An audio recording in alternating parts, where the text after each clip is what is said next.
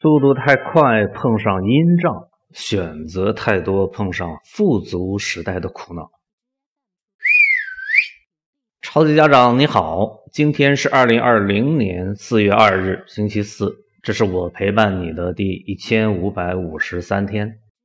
教育部传来重磅的消息称。今年高考推迟一个月举行，全国各地教育行政主管部门也公布了中小学陆续开学的时间表啊，并制定了详细的开学方案。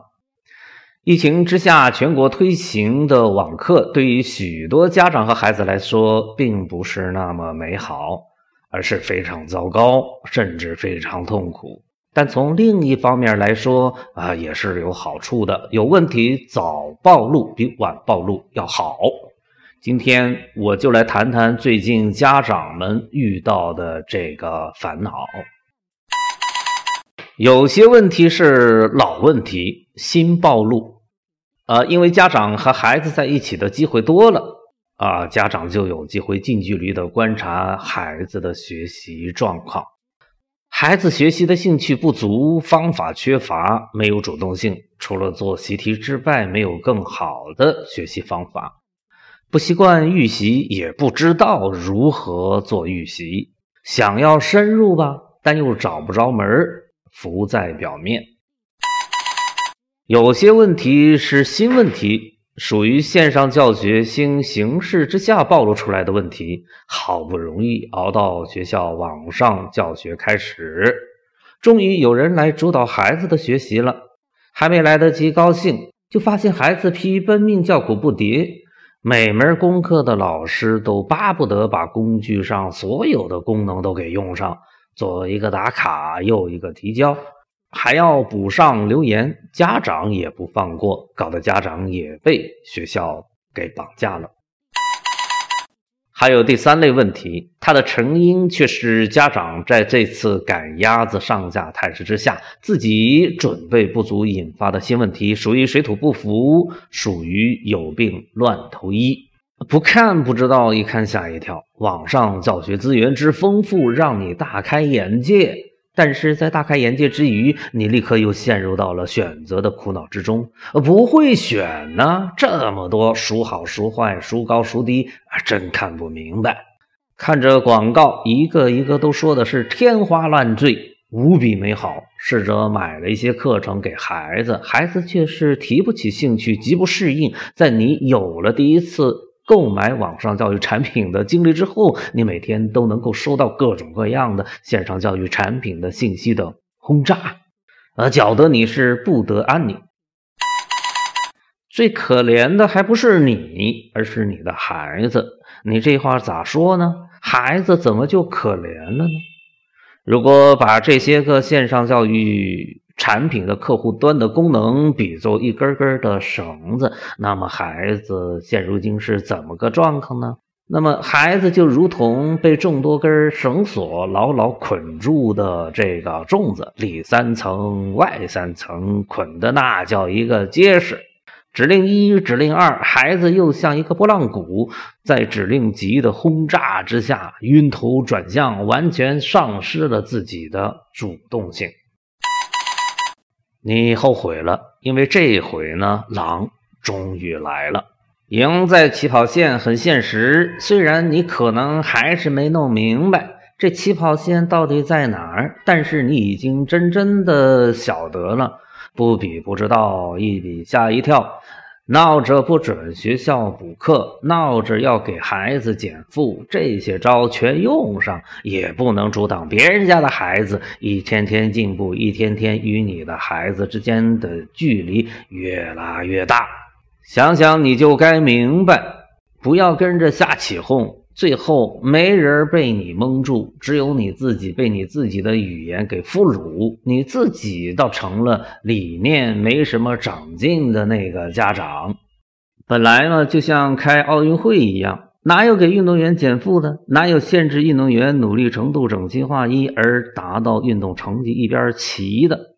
读书不是走正步，追求一个既整齐划一又步调一致。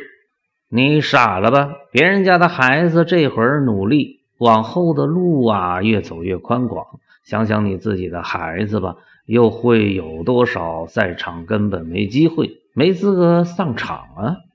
你消停了，因为你终于明白，即便是天空中下着刀子，也阻挡不了别人家的孩子刻苦努力的步伐。培训机构该不该管一管？奥数培训是不是过了头？五大竞赛加不加分？英语到底重要不重要？什么老师可以辅导学生？什么老师又不可以辅导学生？这些个不需要你来操心的事情，你终于开始觉悟到了，这些本不是你该操心的事儿。你真应该好好的反思，不是一天两天，而是一个月。如果两个月能够想明白，那么花上两个月也值。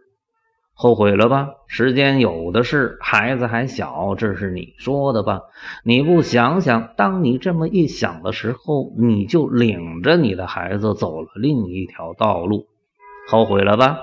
电脑就是一个坏孩子。别跟电脑玩，游戏就是毒品。爱玩游戏的孩子不是好孩子。为这事儿，你千方百计让孩子远离电脑，即使需要查资料，你主动提出爸爸妈妈帮你查。孩子，你只管学习。现在明白了吧？这都是昏招，这都是帮倒忙，这都是南辕北辙，这都是阻止孩子进步的最成功的办法。你真后悔了吧？从孩子还在肚子里的时候，你就开始规划，甚至学习如何培养孩子。这么多年过去了，自己怎么就没什么长进呢？一说明你没有坚持学习，二说明你没找到方法。你简单了，但简单却不简单呐。为了孩子上个好学校容易吗？不容易呀，得上个好早教啊，好幼儿园呢，得上个好小学呀，才能进入一个好初中。进了一个好的初中，才有机会上一个好的高中。每一步都惊心动魄，每一步都如履薄冰。你简单了，你真的把事儿想简单了，以为这就是让孩子学得好、学得进的唯一正确的方法。上述这些你遇到的状况，要我说，还不是你最大的苦恼，或者说是问题。你真正的苦恼是这么个东西：刘姥姥进了大观园，找不着北了。这是一种富足时代的苦恼，正如你进入北京王府井新华书店，面对书山题海，一脸迷茫。一脸无助、一脸惊慌时的情景是一样的，只是你没有想到这个问题终于发展成为了你不可逾越的又不可回避的大问题，出大事了！这回真出大事了！你还摊上了没处躲、没处求援？为什么没处求援呢？因为你求来的援。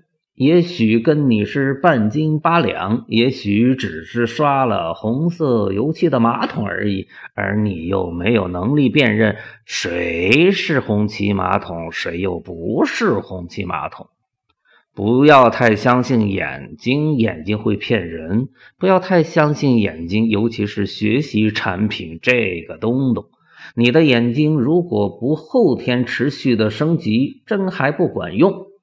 即便是名嘴名师的课程，也有排序的问题，也有与孩子适配的问题。你可能要问了，哪有这么多问题？要想当年自己是逮着啥学啥，没考虑过那么多。要这么说，想当年我读书那会儿，一套试卷、一本参考书难求。即使是读大学，我还能够卖高考模拟试卷，挣点零花钱呢。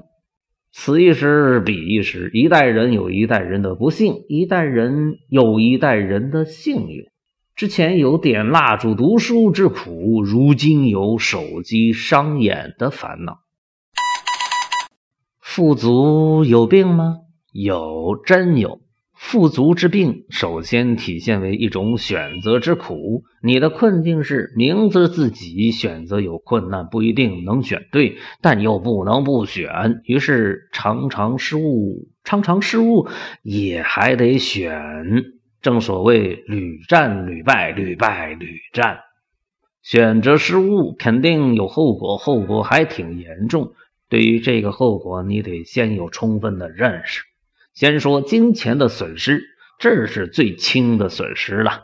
先说金钱的损失，这是最轻的后果了。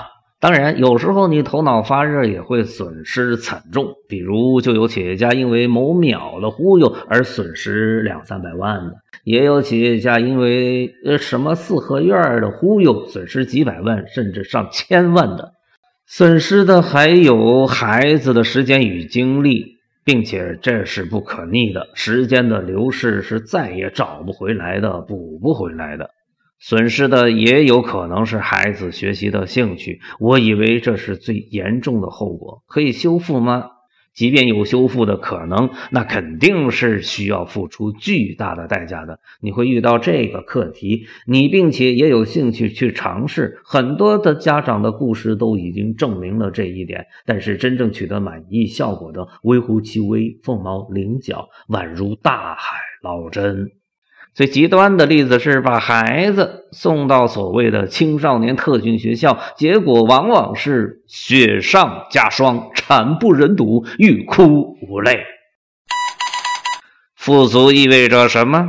要不要思考一下这个问题？富足对于整个社会来说，意味着海阔凭鱼跃，天高任鸟飞。我非常不同意坊间一些啊。能考试的人鼓噪的什么“此去寒门，再无可能出精英”的说法，这是高调的胡说八道，这是包装成居安思危的胡说八道。自从有了科举以来，从来都没有停止过。但是人类整体上寒门的上升通道不是越走越窄，而是越走越宽广。我们说的教育公平的话题，事实上，教育永远也不会达到理想中的公平。但是，原来不公平的、原来差距大的，却是可以缩小的，甚至是可以抹平的。当然，新的差距又会诞生。每一次大的变革，对于每一个人的意义是不一样的，是有差异的。我们可以这么说：没有计算机革命，比尔·盖茨也许只是一个公子哥。没有移动互联网革命，马云还在当他的英语老师。我的意思是，话虽然是这样说，这是一个最好的时代，这也是一个最坏的时代。如果你想要更多的帮到你自己的孩子的话，你得坚信这是一个最好的时代。中国人总是习惯讲那么一句话：“信则有，不信则无。”这句话放到这样一个语境当中，我以为非常有智慧。如果你选择相信这是一个最好的时代，那么你将收获更多的惊喜。这是一个大概率的事情。这是一份鸡汤，适当的鸡汤还是需要的。富足来了。不要再去怀疑它，而应该思考下一个更有意义的问题：如何享受富足？富足也有差别，有的富足没有什么门槛儿，用就是了。比如苹果手机，用着舒服，行，买上一台使上就得了；华为手机曲面屏，炫，喜欢，欢喜的口水都流出来了，行。如果银子不是问题的话，买一台用上。这类富足享受起来没什么门槛，但是有些个富足享受起来却是有门槛的，并且门槛还不低。比如跟教学相关的富足，真要享受着实不容易。你一定要享受这样一种富足，不然你的孩子落下的可不是一百米、两百米，而是一圈、两圈、三圈，甚至更多圈。那怎么办呢？其一，求人不如求己啊！终身学习，提高自己的水平，提高自己的理解力，提高自己的识别力。不能只看排名，不能只看广告立正，不能只看名气大、来头大。上至清华北大，下至你们家门口左拐的幼儿园，都有混饭吃的。教学产品这个东东，还真不能只凭谁的声音大、嗓门啊！你得有自己的理解力。你自己得懂啊。其二，没有人是一个人包打天下的，要会花钱，要会找师傅。要会找资源。你自己的学习进步没有那么快，所以啊，你还得先找一个靠谱的读书人，说真话的读书人，请教于他。你不是识别不了吗？你得为这事儿请教于他。你还得使用你的天生的算盘，好好的打打这个算盘，掂量掂量清楚这个事儿的价值，这个事儿的分量。明白了吗？就是说，你得为这事儿花钱，还别舍不得拿出你买苹果手机的消费劲儿，拿出你买房子的消费劲儿，为一句话、两句话买单。这样，你也许可以找到这么一位靠谱的，能帮你解决选择之苦的人。我的意思是，你先得学会掂量，孰轻孰重，这个事儿并不容易。可能需要你先改变改变自己的价值观，甚至是世界观。中国人不习惯于为知识买单，尤其不习惯于为几句话买单，更别说是为一句话而买单。还是拿中医说说事儿，别人在为中医强还是西医强打架，你也跟着凑热闹，跟着瞎起哄。正确的做法在日常生活中摆在那儿，你却视而不见。在中国，中西结合早已是习惯，该看中医看中医，该看西医看西医，综合着来，不夸大也不缩小，尺有所长，寸有所短。中医也看化验单，西医也开始研究调理。至于别人一定要在中西医之间比出一个胜负来，那自然有别人的道理，但别人的道理不一定是你的道理。你要搞明白这里边的真实状况。如果你对自己的识别力有信心，不妨运用批判性思维，发现别人哪儿说对了，哪儿说错了，哪儿说的是有理有据，哪儿又是在胡搅蛮缠。胡搅蛮缠也是本事，别不把胡搅蛮缠不当回事。战略上要藐视敌人，战术上要重视敌人。谁是敌人呢？在这个时代，谁偷了你的时间，谁就是你的敌人；谁把你的思维带沟里了，谁就是你的敌人。你的好朋友，为家长发明超级家长工程学语言的人，帮助学习顾问专业起来的人。互助养娃团的发起人芒格，二零二零年四月二日于蓝田。《孙子兵法》上说：“求其上，得其中；求其中，得其下；求其下，必败。”读书这个事儿，如何才算得上是求其上呢？